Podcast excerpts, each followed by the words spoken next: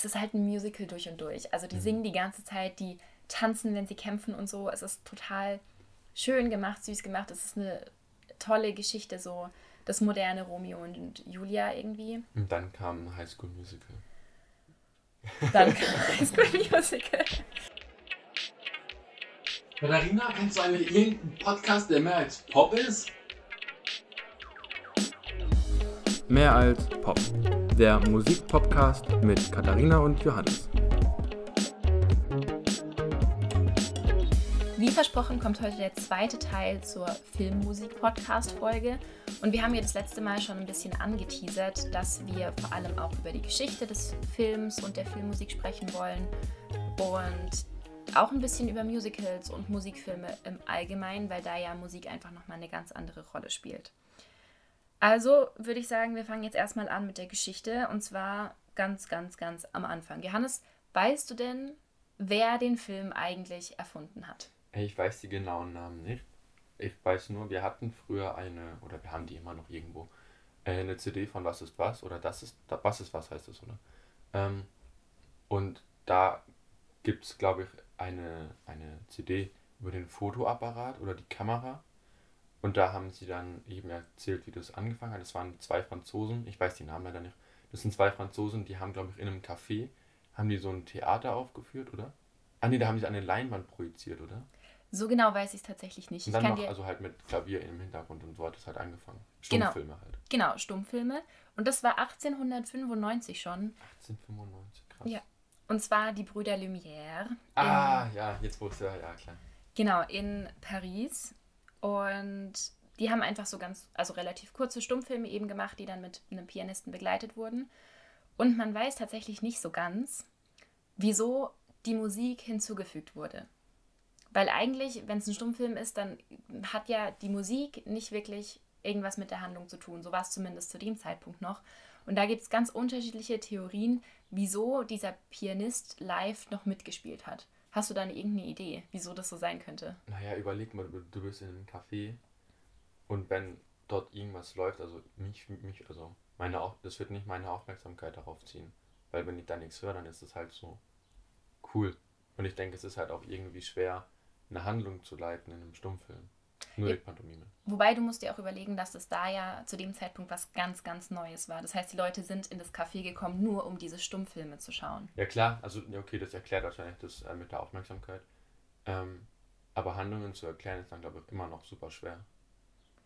Die Musik damals hatte noch nichts mit der Handlung zu tun. Also nicht so wie viel so. Musik jetzt, dass sie ganz leise war, wenn irgendwas irgendwie angsteinflößend war. Genau, also war, war da noch gar nicht so. Und da gibt es so fünf Theorien. Einmal, dass die Tonlosigkeit irritierend auf das Publikum war, weil man das nicht gewöhnt ist. Dann, dass die unheimliche Stimmung aufgehoben werden sollte, weil es dort ja dunkel sein musste in diesem Café, in diesem so, ja, Theater, wo das vorgeführt wurde, damit man den Film gesehen hat. Also die also unheimliche doch, Stimmung. Doch auf einer Leinwand projiziert. Ja. Okay. Um, das Rattern des Filmprojektors sollte übertönt werden. Also das ist, glaube ich, sehr unwahrscheinlich, oder? Also das juckt doch nicht. Ja, aber ich glaube, überleg mal, wenn du kennst es nicht, dann bist du in einem dunklen Raum. Es ist eh alles ein bisschen verwirrend, weil du schaust Leuten zu, die sich unterhalten, aber du hörst halt nichts. So ist es mhm. ja bei den Stummfilmen total oft gewesen. Dann ist das ganz neu, du weißt nicht so richtig, wie du das einordnen sollst und dann steht da hinter dir irgendwie fünf Reihen weiter so ein riesiges, riesiger Kasten, der einfach nur rattert. Da muss doch auch einer dran gedreht haben, oder? Möglich, ja. Also ich kann mir das vorstellen. Vor allem hat er, der musste doch dann eigentlich, wenn, also wenn, er, wenn jemand dran gedreht hat, der musste doch dann gleichmäßig dran drehen, weil sonst wäre das Bild der nicht gleichmäßig gewesen. Yes. Ist generell cool, die ganzen, also dumm und dick, dick und dumm. Dick und doof. Dick und doof, scheiße. ähm, das ist, ist ja auch uralter Stummfilm. Oder äh, diesen, ja. da gibt es auch neuere Teile, die ja. nicht mehr stumm sind. Ähm, ich finde es halt einfach so cool bei diesen alten Filmen, wie unrealistisch die Bewegungen sind. Die bewegen sich halt irgendwie so schnell. Das finde ich irgendwie super cool. Aber das ist ja teilweise auch bei ähm, Filmen, die man so im Geschichtsunterricht anschaut, wenn ja. die noch schwarz-weiß sind ja. oder so. Da denkst du auch, ja, also die Pferde, die sind jetzt aber nicht so schnell geritten. Irgendwas stimmt hier nicht. Und also ich habe da bisher irgendwie noch keine Lösung gefunden, wieso das tatsächlich so ist. Wir haben da im Geschichtsunterricht immer ziemlich lang drüber spekuliert und nachgedacht, wieso das so sein könnte, weil die Filme irgendwie langweilig waren. Naja, ich glaube, das lag halt einfach an den Aufnahmemöglichkeiten. dass es halt einfach nicht anders ging. Ja. Also. Oder vielleicht musste es auch komprimiert werden, weil nicht so viel Platz war auf den Spuren. Ja, das kann auch sein.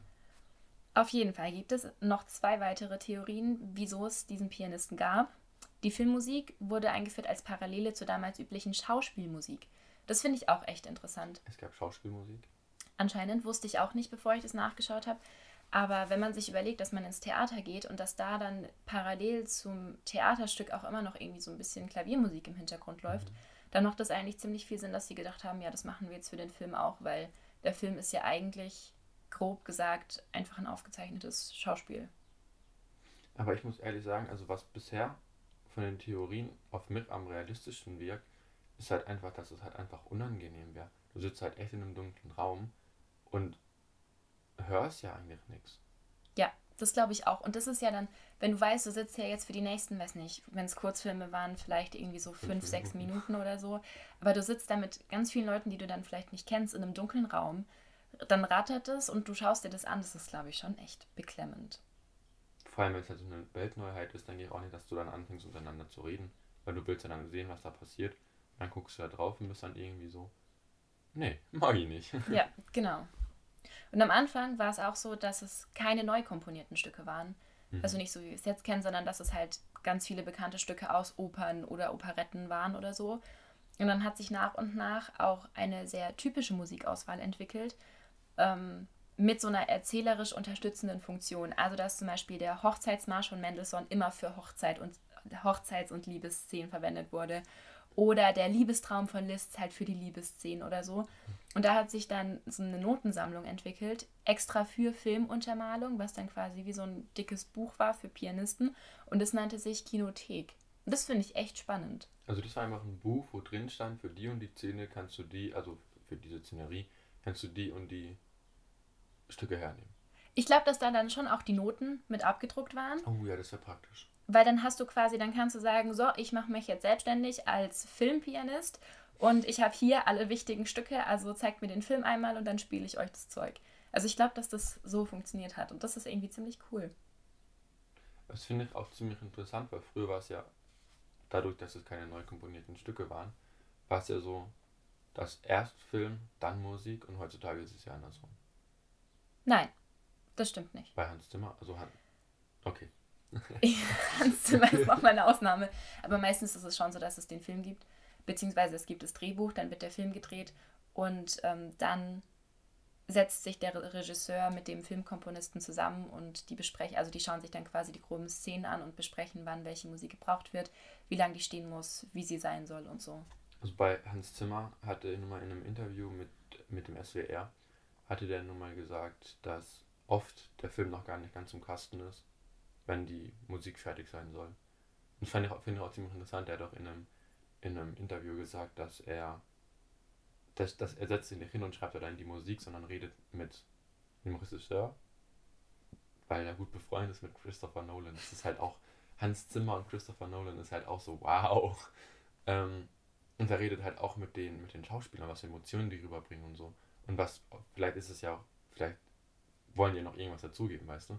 Es ist ja oft so, dass persönliche Sachen in Filmen drin sind. Ja, und es ist auch, glaube ich, gerade so der Austausch mit den, mit den Schauspielern ist auch was, was die Musik irgendwie besonders macht. Ja. Weil es ist ja manchmal so, ja toll, dann hast du hier irgendwie eine Szene von Verliebten, aber irgendwie bahnt sich schon das nächste Drama an oder sowas. Und das können Schauspieler ja da versuchen mit reinzulegen. Und das ist aber was, was man vielleicht nicht so direkt sieht, aber mit der Musik kann man es dann halt trotzdem darstellen. Ja. Und deshalb ist das, glaube ich, ziemlich wichtig. Ich glaube, generell Gefühle rüberbringen ist als Schauspieler schwieriger wie als Komponist. Ja. Ich glaube, das ist. Also wenn ich schon nur an Fluch der Karibik denke. Also Ja, das stimmt. diese Szene im zweiten oder dritten. Oh Gott. Ja, die mit, die mit der Krake. Ja. Äh, wo sie dann, wo dann Elizabeth und der, wie heißt der, Chris? Will. Will. Oh, Chris. Knapp daneben. äh, Elizabeth und äh, Will dann auf diesem Boot kämpfen und sich dann küssen. Also was wäre die, überstell dir die Szene mal ohne Musik vor. Meine Güte. Das war ja pupstrocken. Ja, aber ich glaube, das ist bei Filmen allgemein. Also die Musik nimmt man ja ganz häufig nicht bewusst wahr, außer man achtet drauf, weil man ein bisschen Musik Außer man ist. schaut Inception, Interstellar oder Fluch der Karibik. Ja. Und ich glaube aber trotzdem, dass wenn man die Musik weglassen würde, dass dann einfach ein total wichtiger Teil vom Film Ja. fehlt. Und ich glaube, das wäre bei allen, allen, also bei sehr vielen Filmen, nicht nur bei Sachen, die Jens Zimmer geschrieben hat. Ich glaube, das wäre wirklich bei allen Filmen Ja. so. Außer bei Stumpf. Außer bei Stummfilmen. Damit sind wir zurück beim Thema. Den ersten Tonfilm, Mhm. den gab es dann 1927. Auch in Paris? Nein, der Film heißt Der Jazzsänger. Ich glaube eigentlich amerikanisch, britisch. Also ich glaube, der Titel ist eigentlich The Jazzsinger. Und ähm, Also in Deutschland würde kein Film rausbringen, der der Jazzsänger heißt. das Also- stimmt. ähm, und das ist total spannend. Wir hatten das jetzt äh, letzte Woche in der Vorlesung, weil wir Musikfilm im Moment als Seminar haben. Mhm. Da haben wir uns auch den Film angeschaut. Wir haben uns einen kurzen Ausschnitt angeschaut von diesem Film. Und es ist eigentlich ein Stummfilm, bis auf so zwei Szenen oder so. Also eigentlich ist alles Stummfilm mit Untertiteln und dann gibt es eine Szene, wo er kurz mit seiner Mutter quatscht und dann anfängt zu singen und am Klavier sitzt und so. Und das ist mit Ton. Also es ist irgendwie total, es ist jetzt nicht so, dass die von Stummfilm auf komplett mit Ton umgestellt haben, weil es mega aufwendig war, das einfach aufzunehmen, den Ton parallel zum Film. Das waren mit so riesigen Trichtern, die sie dann teilweise mit im Bild stehen hatten. Zum einen, um den Leuten zu beweisen, ja, das ist tatsächlich live mit aufgenommen. Zum anderen, weil es Wow. halt von der Lautstärke irgendwie auch nicht anders ging und so. Also das ist schon echt lustig gewesen da. Und ähm, da hat sich dann halt auch die, die Filmmusik ein bisschen verändert, weil dann halt auch so Musikfilme möglich waren, also dass die Musik direkt im Film mit aufgenommen wurde. Aber das hat sich schlussendlich, da hat es angefangen, dass sich dieser Stil der Filmmusik, die da gemacht wurde, sehr an der Orchestermusik damals orientiert hat. Also da gab es die, die Entwicklung, gab es auch schon vor dem ersten Tonfilm, dass halt nicht nur einzelne Pianisten und Geiger die Filmmusik gemacht haben, sondern dass auch, weiß nicht, so kleine Kinoorgeln oder so, die dann noch Geräuscheffekte hatten oder halt wirklich kleine Gut. Orchester. oder halt wirklich so kleine Kinoorchester, je nachdem, wie groß die Säle halt waren. Und es hat sich dann eben mit Einführung des Tonfilms dann nochmal verstärkt. Und da hat es dann aber auch angefangen, dass nicht nur Orchestermusik und klassische Musik verwendet wurde, sondern dass halt auch der Einfluss von zum Beispiel Jazz oder halt der aktuellen populären Musik ähm, immer größer geworden ist. Also ähnlich wie heute. Genau, ähnlich wie also heute. Das ist ja heute auch so. Das hat sich dann in den 1950ern sogar nochmal verstärkt, ähm, dass da ja der Einfluss von Jazz, Pop, Rock alles noch viel, viel, viel größer geworden ist. Und da hat es dann auch angefangen, dass zum Beispiel die Titelmelodien von, von Serien oder von, von Filmreihen oder sowas, dass es einfach normale Pop- und Rock-Songs waren. Mhm. Also das findet man heutzutage ja auch hin und wieder. Ja, ja, gerade bei Serien ist das ja eigentlich ja nicht gang und gäbe, würde ich sagen. Aber öfter wie bei Filmen. genau, öfter wie bei Filmen. Ja. Ich finde Filme sind auch. Also mich, würde interessieren, womit man mehr verdient. Mit einem mit einem Film mit Überlänge, sagen wir. Nur, also jetzt nicht von dem von dem ganzen Film, sondern nur von der Länge wie Interstellar. Oder mit einer ganzen Serie. Ich denke das halt, du verdienst halt mit der Serie overall mehr, aber hast doch auch viel höhere Ausna Ausgaben, weil du. Es gibt ja Serien, also zum Beispiel, ich denke jetzt gerade an Sherlock Holmes, an die Serie. Da geht hier eine Folge 1,30. Das sind ja immer Filme. Das heißt, du hast ja doch viel höhere Ausgaben. Aber nimmst du dann auch so viel mehr ein. Ich glaube, das kommt immer voll auf den Film drauf an und auf die Serie, wie, Wie gut gut es läuft, läuft, wie ja. viel es gesehen wird und so. Und dann ist es, glaube ich, auch bei Serien, also gerade wenn man jetzt an die Serien denkt, die auch im Fernsehen laufen, also weiß nicht, ähm, Navy CIS oder sowas, da ist ja die Musik untergeordnet, deutlich untergeordnet. Ja, deutlich. Und ich glaube, da ist es einfach so, dass es so im Laufe der ersten Staffel vielleicht immer mal wieder neue Musik gibt. Und dann hat man aber quasi wie so ein Repertoire an Stücken und das ist dann so, okay, das wird eingespielt, wenn da eine neue Leiche ist, das wird eingespielt, wenn da das passiert, das wird eingespielt, wenn da das passiert und das wird immer wiederholt. Und ich glaube, dass sich das halt bei Serien auch die Ausgaben irgendwann nicht aufheben, aber dass die halt einfach immer kleiner werden. Und ich glaube, dass es zum Beispiel auch bei Sherlock Holmes ist, wenn man da darauf achtet, dass sich die Musik wiederholt. Nur dass man das halt nicht so bewusst wahrnimmt, weil man ja eigentlich gedanklich viel eher bei der Handlung ist. Ja. Ich glaube auch bei, also wie du gerade eben gesagt hast, bei Serien ist glaube generell so, dass die Musik sehr weit untergeordnet ist. Aber die Musik bei Game of Thrones, die ist nice. Ja, es gibt immer Ausnahmen, die dann die Regel bestätigen. Ja, das stimmt. Was in den 50er Jahren auch angefangen hat, war, dass die Filmmusik selbst vermarktet wurde, also auch losgelöst vom Film, dass man da Alben kaufen konnte, dass man ähm, dass eben teilweise die, die Titelmelodien oder so als Single veröffentlicht wurden und dass das halt relativ gut läuft. Und jetzt ist es ja ganz normal. Also du kriegst zu jedem Film den Soundtrack als CD oder als Stream. Ja, ich meine, mittlerweile gibt es ja sogar Live-Konzerte von Filmmusik, von nur Filmmusik. Ja, genau. Also- Also, Filmmusik ist ein mega wichtiger Teil vom Filmmarketing. Mhm. Und das ist jetzt einfach ganz normal. Und ja, in den 50er Jahren ist dann eben wegen diesen Einflüssen von Pop, Rock und Jazz auch so eine Umorientierung passiert, also dass Filmmusik mehr hingeht zu diesem populären Unterhaltungsmusik und weiter weg vom Orchester. Es hat aber nicht lange gehalten. In den 70er Jahren war das dann wieder anders. da gab es dann wieder vermehrt Orchester und vor allem hat es da auch angefangen, die Leitmotivtechnik äh, anzuwenden. Also dass ein kurzes musikalisches Motiv immer mit einer Person oder einer Situation verbunden wird. Und es kann wirklich, ähm, ich glaube, das ist in Spiel mir das Lied vom Tod. Ich bin mir irgend so ein Western-Klassiker, da ist es ganz, ganz, ganz krass. Ähm, da gibt es dann so eine, ähm, ich weiß nicht, ob es eine Panflöte ist. Oder auf jeden Fall so, ein- so ein ganz kurzes Flötenmotiv. Das sind irgendwie so nur drei, vier Töne, die aber immer kommen, wenn dann der Bösewicht gleich auftaucht.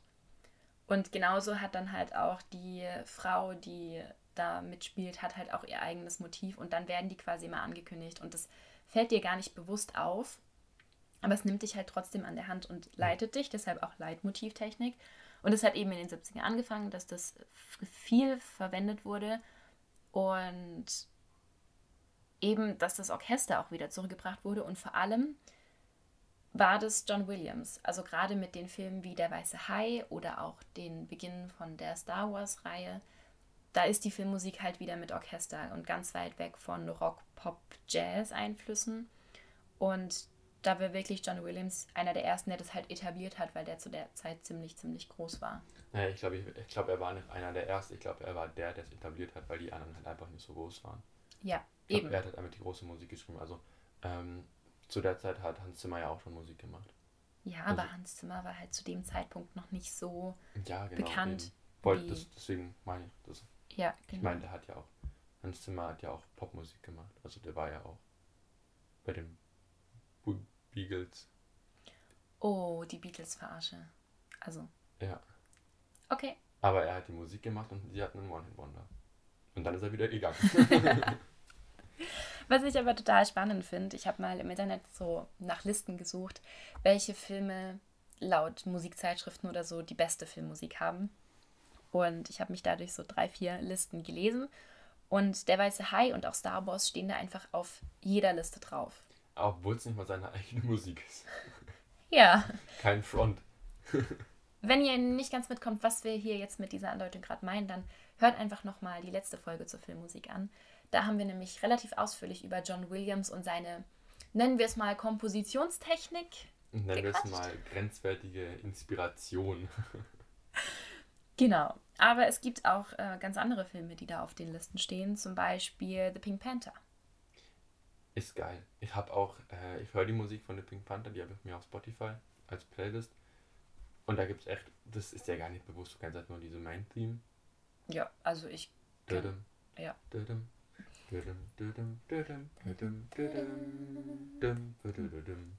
Aber was anderes kennst du nicht.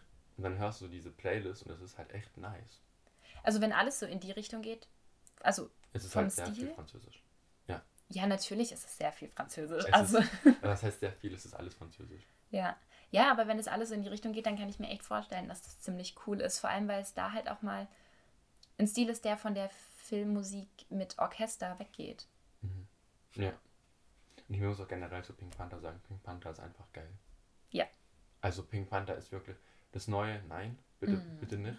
Aber das alte gezeichnete mit dem, mit dem Polizisten mit der langen Nase, ey, ich find, also finde ich einfach geil. Ja, Wenn es läuft, es wird immer angeschaut. Ja. Was auch auf der Liste steht, ist West Side Story. Hab ich nie gesehen. Aber ich hab's mal, ich hab's im, dem Horn Sextet waren wir da, glaube ich, damals, haben wir West Side Story gespielt. Alle so, boah, cool, West Side Story. Und ich so, was ist das? Ja, das ist halt so einer der ersten Musical-Filme, würde ich sagen, vom Gefühl her. Und das ist halt, es ist halt ein Musical durch und durch. Also die singen die ganze Zeit, die tanzen, wenn sie kämpfen und so. Es ist total schön gemacht, süß gemacht. Es ist eine tolle Geschichte, so das moderne Romeo und Julia irgendwie. Und dann kam High School Musical. Dann kam High School Musical. High School Musical steht tatsächlich nicht auf diesen Listen drauf mit der besten Filmmusik. Ist ja auch scheiße. Ja, aber High School Musical hat trotzdem so Kultstatus ja, ich wollte gerade sagen, ist halt cool. Genau. Was hier auch drauf steht, sind Musikfilme.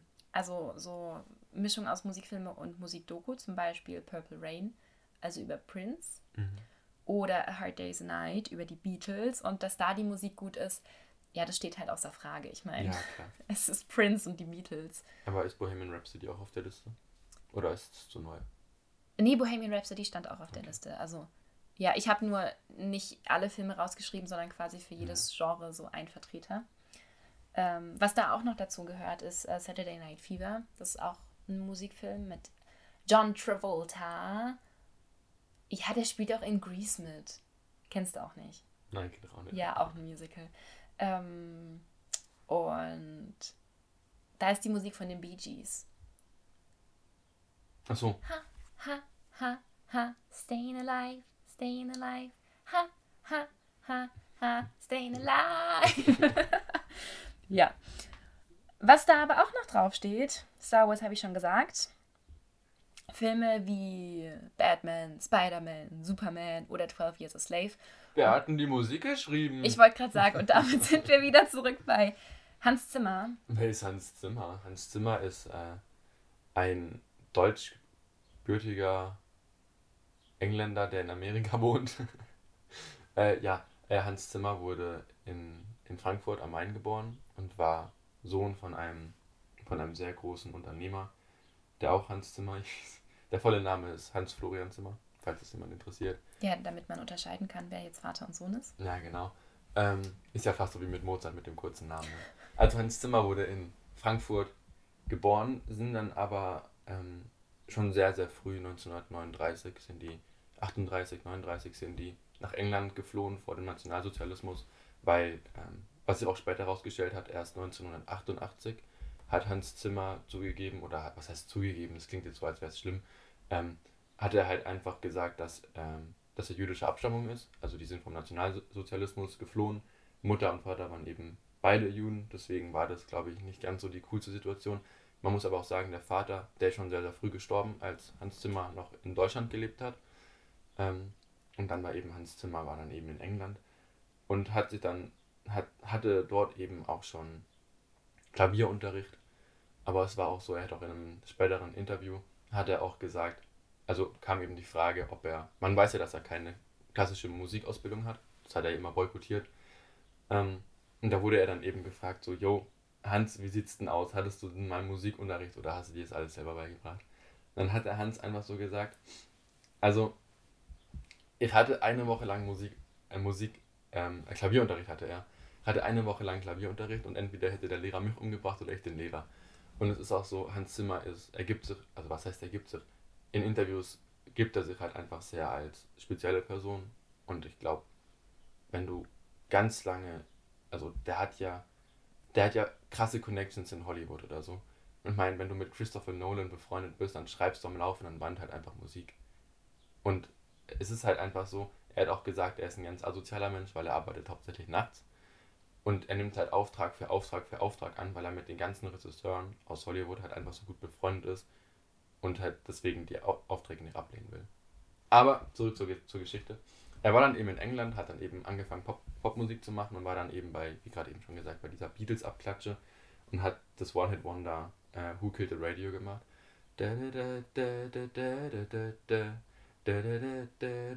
Video Kill the Radio Star. Ja, genau. Who Killed the Radio, heißt es nicht so? Nein. Okay. Damit, Fun Fact dazu, damit hat MTV die erste Sendung begonnen. MTV, Einmal mit Hans Zimmer, glaube ich, schwimmen. ja, damit haben sie im Radio den Kampf angesagt und Radio gibt es immer noch. MTV nicht mehr so wie ursprünglich geplant. Ja. Und da hat eben Hans Zimmer Synthesizer gespielt. Er ist auch relativ lange dafür bekannt gewesen, dass er eben Sachen mit Synthesizer gemacht hat. Und sein, sein, sein Durchbruch hatte er dann mit, mit Rain Man im Jahre 88 und da, also 19, wie gesagt, 1988 hat er ja dann eben auch äh, gesagt, dass er jüdische Abstammung ist. Da hat er eben ein Doku über den Holocaust gemacht, also nicht äh, die Musik gemacht, ne? logisch. Ähm, und Rain Man ist, also habe ich davor nicht gekannt, aber dürfte kein schlechter Film sein. Musik von Hans Zimmer, Schauspieler ist der Typ aus der Sekte. Äh, Mission Impossible. Tom Cruise. Tom Cruise. Ja, also ist mit Tom Cruise, also ist glaube ich kein schlechter Film. Ist halt, glaube ich, einfach nur ein bisschen alt, so für unsere Gener Generation, würde ich mal so behaupten. Und eben da fing es dann eben an, so 1980, also 1970 hat er einen, einen damals sehr bekannten Filmkomponisten kennengelernt, bitte fragt man nie nach dem Namen. Ähm, und der hat ihn dann halt eben so ein bisschen dahin geführt, weil eigentlich war er beim Pop und wollte eigentlich Pop machen, aber hatte dort halt nie den Durchbruch. Also er hat es mit anderen Bands noch probiert, aber was anderes wie dieses One-Hit-Wonder gab es halt einfach nicht.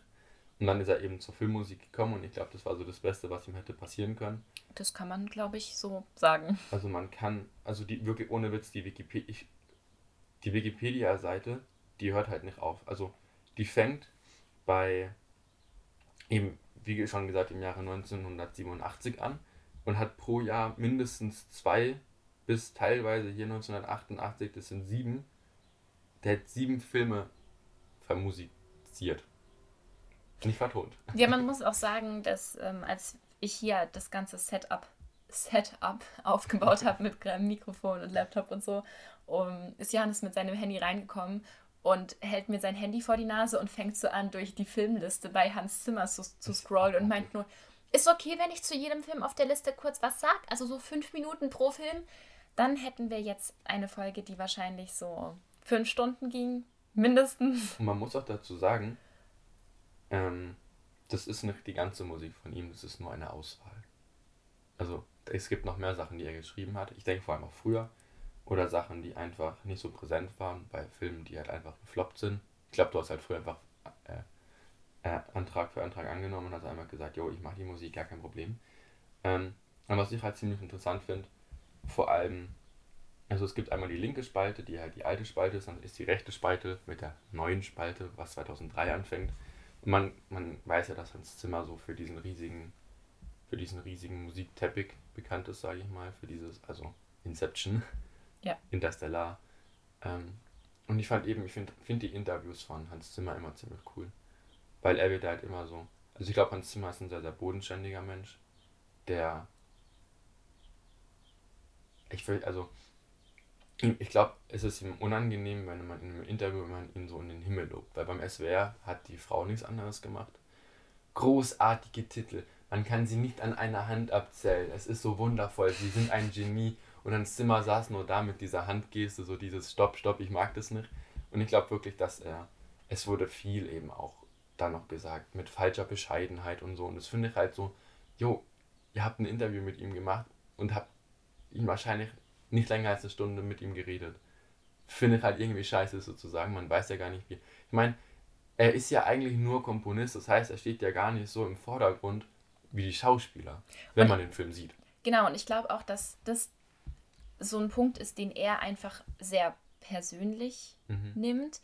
Ähm, also nicht negativ oder so, sondern dass er halt einfach wirklich seinen Job liebt, gerne komponiert und einfach genau das machen will, was er halt gerade macht. Filmmusik komponieren und damit Leute erreichen. Und ich glaube, dass er deshalb halt sagt, hey, ich mache doch einfach nur das, was ich gerne mache. Und das ist doch nichts Besonderes so. Das machst du doch auch, wenn du hier jetzt gerade sitzt und mich interviewst, weil du halt schon immer mhm. ähm, Journalistin werden wolltest oder so. Nur macht er halt besonders gut und sie nicht. ja. Also das Interview war sehr unangenehm zu, zu schauen. Ja, ja, man sollte halt auch nie Leute interviewen, die man in den Himmel lobt. Das ist so das Erste, was wir im Interviewseminar gelernt haben. So egal, wie sehr du die Musik feierst. Das kannst du vielleicht einmal am Anfang oder ganz zum Schluss sagen, aber halt nicht in dem Interview, was aufgezeichnet wird. Aber ja, zurück zu Hans Zimmer. Also ich glaube, dass er sich da halt auch einfach nicht so aufspielt und auch nicht so in den Vordergrund drängen möchte, weil er halt wirklich sagt, hey, ich mache doch in Anführungszeichen nur die Musik, ich komponiere doch nur, ich mache doch einfach nur das, was ich gerne mache. Und das ist eigentlich ziemlich sympathisch. Ich meine, also ich finde, er gibt sich auch mega sympathisch, wenn er nicht gerade interviewt wird, weil da ist es halt, da tut er mir wirklich leid, weil er, er kommt rein, er setzt sich hin und dann kommt dann das war, es war so es war so in einem Café und da waren so ganz viele Leute und dann war, lief da eben Fluch der Karibik, er hieß Pirate, dieses Standard Fluch der Karibik Ding, ähm, was halt meiner Meinung nach schon ziemlich tot ist. Ja. Und dann wurde so gefragt, kennen Sie dieses Stück, Frau Schlegel? Nein! Noch nie gehört! Nein, da musst du, nein, das musst du Okay, sagen. okay, nochmal. Okay. Kennen Sie dieses Stück? Ja, Wissen Sie, wie es heißt? ja. Und dann hat er halt so gesagt, so, müsste doch Fluch der Karibik sein. Da hat der Freund gesagt, ja, das ist Fluch der Karibik, ne? Und dann kam eben Hans Zimmer rein und dann setzt er sich, dann setzt sich die Interviewerin, die Reporterin setzt sich dann hin und sagt so, kennen Sie dieses großartig komponierte Stück? Und dann ist Zimmer nur so, Sie hat ihn nach seinem Stück gefragt. Ja. Und er, okay, das ist. Okay. also So funktioniert Journalismus nicht. es gibt viel bessere Interviews, vor allem englische Interviews, die Ja. besser sind. Ähm, ich finde es auch krass, man weiß ja, also er ist ja Deutscher, würde ich behaupten, weil er halt in Frankfurt geboren ist, beide Eltern deutsch. Ähm, aber er ist halt so früh nach England gezogen, dann instant Hollywood, ne? Aber ich glaube, er lebt jetzt in LA. Ja, aber ich meine immer noch in Amerika dort direkt in der Nähe, weil dann hast du einfach auch die Connections zu den ganzen Hollywood-Regisseuren. Hey, überleg mal, das ist in Deutschland, da kann er ja gerade. Es macht halt keinen Sinn. Also. Ja. Und Hans Zimmer wurde auch ein, zweimal nominiert für so ein paar Sachen. Mhm. Zum Beispiel Mhm. elfmal für den Oscar, 14 Mal für den Gol- Golden Globe Award, elfmal für den Grammy Award. Die erste Oscar-Nominierung, das fand ich krass, war schon 1989, eben für Rain Man, was ich ja schon gesagt habe. Ähm, und das erste Mal den Oscar bekommen hat er 1985 mit König der Löwen. Ja, klar. Total verständlich. Und dann hat er, dann hat es ein bisschen gedauert, bis dann wieder was richtig Dickes kam. 2010 Hollywood Walk of Fame. Und dann dachten sich die Deutschen, was die Amerikaner können, das können wir auch, weil 2011 bekam er dann den Stern auf Boulevard in Boulevard of Stars in Berlin. Und 2018 bekam Hans Zimmer einfach das Bundesverdienstkreuz erster Klasse. Nicht schlecht, nicht schlecht. Und das als Komponist. Das ist schon. Ich fand es ja so, krass. früher Beethoven, Mozart, die waren ja schon High Society. Also vielleicht Mozart irgendwann nicht mehr. Aber Beethoven, Händel, die waren ja Liszt, die waren ja, das waren ja fast Adlige, vor allem Liszt. Ähm, aber also Hans Zimmer macht, kommt den glaub gut nach. Ja, ich habe vorhin schon gedacht, als, ähm, als wir so ein bisschen drüber gesprochen haben, wie viel Hans Zimmer komponiert hat, habe ich mir schon gedacht, eigentlich ist Hans Zimmer für die Filmmusik das, was Mozart für die klassische Musik war. Ja. Der schreibt und schreibt einfach und es funktioniert einfach. Ja. Und es ist auch, ähm, er beschreibt sich selber als sehr, also hat er auch im Interview gesagt, er beschreibt sich als sehr schwierige Person und sehr eigen, was ich nachvollziehen kann. Ich glaube, für den Job musst du einfach extrem eigen sein. Ja. Weil ich meine, die Musik von Batman ist ein Ton, der halt einfach anders gespielt ist. Ja, und vor und das allem. aufzunehmen mit jemandem, meistens muss ja auch jemand spielen, der muss ja auch, Hans Zimmer spielt ja kein Cello, das hat, das hat, er, der hat er sich mit einem Schweizer Cellisten zusammengesetzt und der saß dann halt einfach, hat den Ton gespielt, dann hat Hans Zimmer so gesagt, nee, nee, anders, anders. Hat dann wieder gespielt, dann hat der Hans wieder gesagt, nee, nee, ein bisschen anders, so ein bisschen so aggressiver. Weißt du, da denkst du doch auch so als, als Musiker so, Junge, was willst denn du von mir? Ja, also das ist schon, da muss man wirklich irgendwie speziell sein. Vor allem, du hast ja vorhin auch gesagt, dass ähm, Hans Zimmer in Interviews sagt, dass er meistens nachts arbeitet. Was ich voll verstehen kann. Also ich bin manchmal auch so, dass ich mir denke, ja, es ist zwar elf, aber jetzt gerade habe ich richtig Bock, mein Interview vorzubereiten. Aber dadurch ist es halt wirklich so, dass du manchmal vielleicht auch so ein bisschen den Kontakt zu normalen Menschen in Anführungszeichen verlierst. Was man ihm jetzt nicht irgendwie vorwerfen kann oder sollte Macht oder was so. er liebt. Also. Genau. Der macht's gut. Ja. Ähm, man muss auch dazu sagen, es gibt ja so ein paar, ich sag mal so Popmusiker, die haben, denke ich, auch viele verkaufte Alben. Hans Zimmer ist Filmkomponist und hat 25,4 Millionen verkaufte Alben. Nicht schlecht, nicht schlecht. Also, und er war auch 2000, das fand ich auch sehr krass, ähm, er war ja 2016 das erste Mal auf Tour. Da wurde, es wurde ihm ja schon immer gesagt, so, ey Hans, Junge, du musst mal auf Tour gehen, ne? Hat der Hans gesagt, so, ja, aber da, das weiß ich doch nicht, da kommt doch niemand, oder? Hans Zimmer in London komplett ausverkauft, Hans Zimmer in Wien komplett ausverkauft. Natürlich. Ey, ich würde alles geben, um an so eine Karte zu kommen, ehrlich. Also das ist schon. Ich finde es halt richtig, richtig geil, dass Hans Zimmer erstens mitgespielt hat. Also nicht immer, weil ich glaube, das ist ganz schön stressig. Ja. Und ich glaube, du wirst da auch ziemlich überschüttet von von Fotoblitzen und von Leuten, die mit dir reden wollen. Du willst einfach nur deine Musik machen. Und ich glaube, das war ziemlich anstrengend. Ähm, aber ich fand es ziemlich cool, dass er das, dass er die Tour mit den Musikern gemacht haben, die mitgewirkt haben. Oh, cool. Das war ja. richtig geil. Also die Leute, die bei ihm im Studio waren, der Schweizer Cellist war, glaube ich, auch dabei. Ähm, und einfach, also du hast ja auch schon mal die Videos gesehen, wenn der dann hinten so rumspringt. Ja, Ja, das sind halt Leute, die haben richtig geil. Bock. Ja. Und halt auch, ich würde sagen, auch sehr viele Leute, die sehr eigen sind. Also so eine, Es sind Musiker. ja, aber halt extrem. Ja, ja. Also wirklich extrem. Und ich glaube, das es war einfach perfekt. Und ich meine noch in Wien in dieser geilen Konzerthalle. Also ein Kumpel von mir, der war ja auch letztens auf einem Konzert von, von Wiener Philharmoniker. Und also die Bilder in seiner Insta-Story, also ich will ja nicht sagen, aber ich war schon ein bisschen neidisch, ne? Ja, das kann ich mir vorstellen. Ich finde jetzt zum Abschluss sollten wir noch über Musikfilme sprechen. Ich weiß, dass du da nicht so viel Bock hast. Mir geht das Herz auf, nur wenn ich Musikfilme sage. Aber das gehört auch, es ist auch ein Teil der Filmmusik, die nochmal ganz anders ist wie Hans Zimmer und alles, was wir jetzt irgendwie zum Großteil besprochen haben. Äh, ganz kurz als Einordnung für euch. Musikfilme ähm, sind zum Beispiel sowas wie, also Musikfilme und Musicals. Mal so kann man es zusammenfassen, weil sonst ist es irgendwie ziemlich schwer zu trennen. High School Musical, Mamma Mia, Sister Act, Disney, die ganzen Disney, also die meisten Disney-Filme zumindest, La La Land, A Star is Born, Rocky Horror Picture Show, also da gibt es wirklich, wirklich ziemlich viele Sachen. Und dann gibt es zum Beispiel auch den Film Yesterday, der vor drei, vier Jahren oder so rausgekommen ist. Ähm, da geht es darum, das ist ganz, ganz schön eigentlich, da geht es darum, dass es so einen weltweiten Stromausfall gibt. Und einer hat genau in dem Moment, wird er vom Bus angefahren und der bekommt es deshalb nicht mehr so ganz mit. Alle anderen schon. Alle anderen vergessen, wer die Beatles waren. Für die haben, hat es nie existiert, die Musik der Beatles und die Beatles. Nur halt für diesen einen Typ, der genau in dem Moment den Unfall hatte. Und das ist so ein Singer-Songwriter, der eigentlich gar keinen Erfolg hat die ganze Zeit. Und der immer mal wieder so Coverversionen von den Beatles halt auch vorher schon gespielt hat. Und der das dann auch macht und dann so langsam merkt, ey, die finden die Musik total geil, merken aber gar nicht, dass es gar nicht mein eigener Song ist, sondern dass, es, dass ich den gerade nur cover. Und der fängt dann halt an, Konzerte zu spielen und so, nur noch mit Beatles-Songs und hat dann aber irgendwann so ein schlechtes Gewissen, dass er Paul McCartney sucht und besucht, der als Künstler mit seiner Familie total erfüllt in einem Strandhaus wohnt. So, der halt selber auch keine Ahnung, keine Ahnung hatte, dass er jemals Teil der Beatles war. Und dann sagt er, okay, nee, das ist für ihn jetzt in Ordnung und dann wird er damit halt erfolgreich. Also es ist ein ganz schöner Film und eben ein Musikfilm, weil es hauptsächlich um Musik geht und weil es sehr viel um Musik geht. Die ganze Zeit Musik irgendwie läuft, weil der halt ständig entweder übt der oder er spielt seinen Eltern vor oder er spielt ein Konzert oder so. Ähm, aber eben kein Musical, weil die jetzt die Songs nichts zur Handlung beitragen. Also es wird nicht irgendein Dialog gesungen oder sowas. So wie es ja jetzt bei Mamma Mia oder La La Land oder so der. Fall ist. Auch bei High School Musical, ja. Und Johannes, du bist ja nicht so Fan von Musikfilmen. Ähm, ich muss sagen, ich bin Fan von, von den.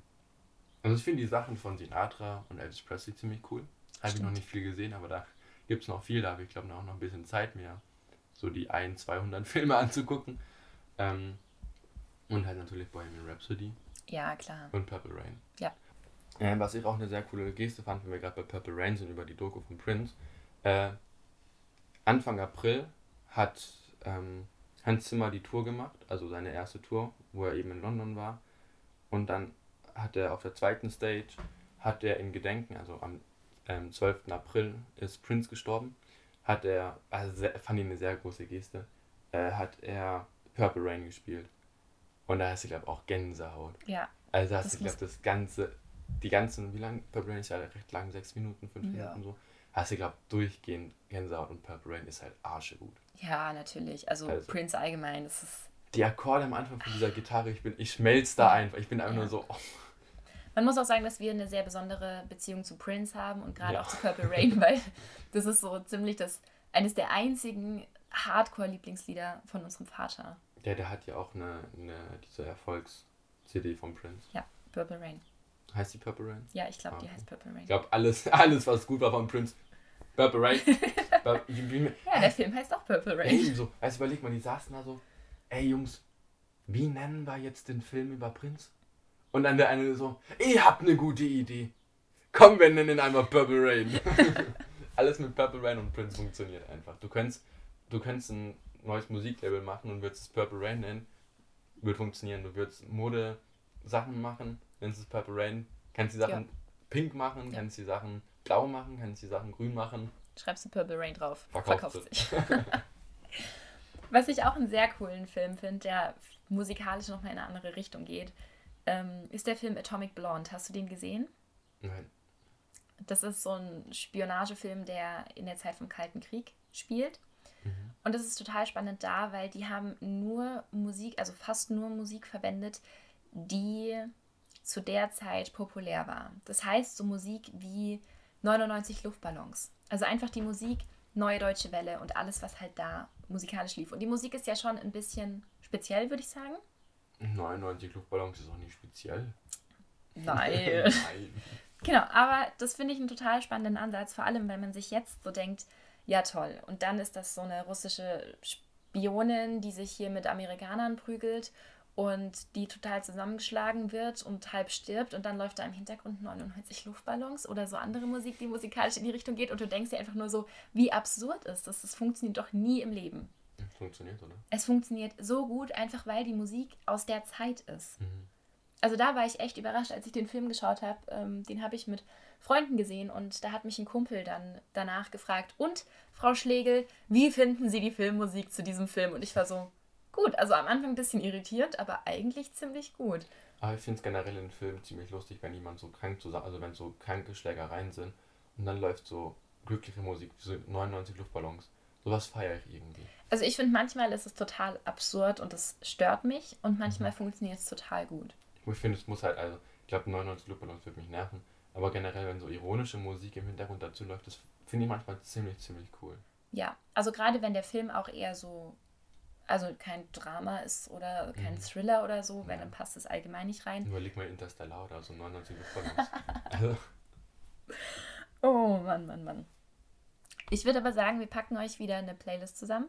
die wird lang. Ja, die wird wirklich Alle lang. Stücke von uns Zimmer kommen rein. Nein, Alle. nein. genau, wir machen wieder eine Auswahl, machen euch da die Stücke rein und dann aber auch so Songs wie 99 Luftballons Purple oder Rain. Purple Rain, über die wir gesprochen haben, einfach damit ihr euch das nochmal anhören könnt, weil wir ja dann doch nicht so viel gesungen haben, weil so ein- eine einzige Cellonote anzusingen, dass ihr ein Bild davon bekommt, ist, Ja, glaube ich, du hast es schwer. halt im Kopf, aber das wäre halt so ein. Genau, und wenn du singst, dann weiß niemand, dass du gerade die Filmmusik aus Batman singst. Ja, also es ist natürlich nur ein Teil aus ähm, Dark Knight. Ja. Dark Knight auch der Schauspieler. Der ganze Film. Daher, also ich finde, Batman Begins ist nice, ist okay. Batman Dark Knight Rises zu absurd, aber Batman Dark Knight mit Joker. Ja. Also. also. Und dann noch die Musik on top, also ja. Ja. Also die Musik macht, die ist sehr dunkel und sehr düster und sehr geil. klar. Es ist Hans Zimmer. Es ist ein ganz großer Teppich, der ganz dick ist und der fällt auf dich drauf und du bist platt. Ja, und genau den Teppich könnt ihr euch anhören, wenn ihr einfach bei unserer Spotify-Playlist vorbeischaut. Und dann freuen wir uns, wenn ihr das nächste Mal wieder dabei seid. Und vergesst nicht auf Spotify rein zu followen. Ja, Spotify und Instagram, wir freuen uns. Und Facebook. Das war Mehr als Pop, der Musikpodcast mit Katharina und Johannes.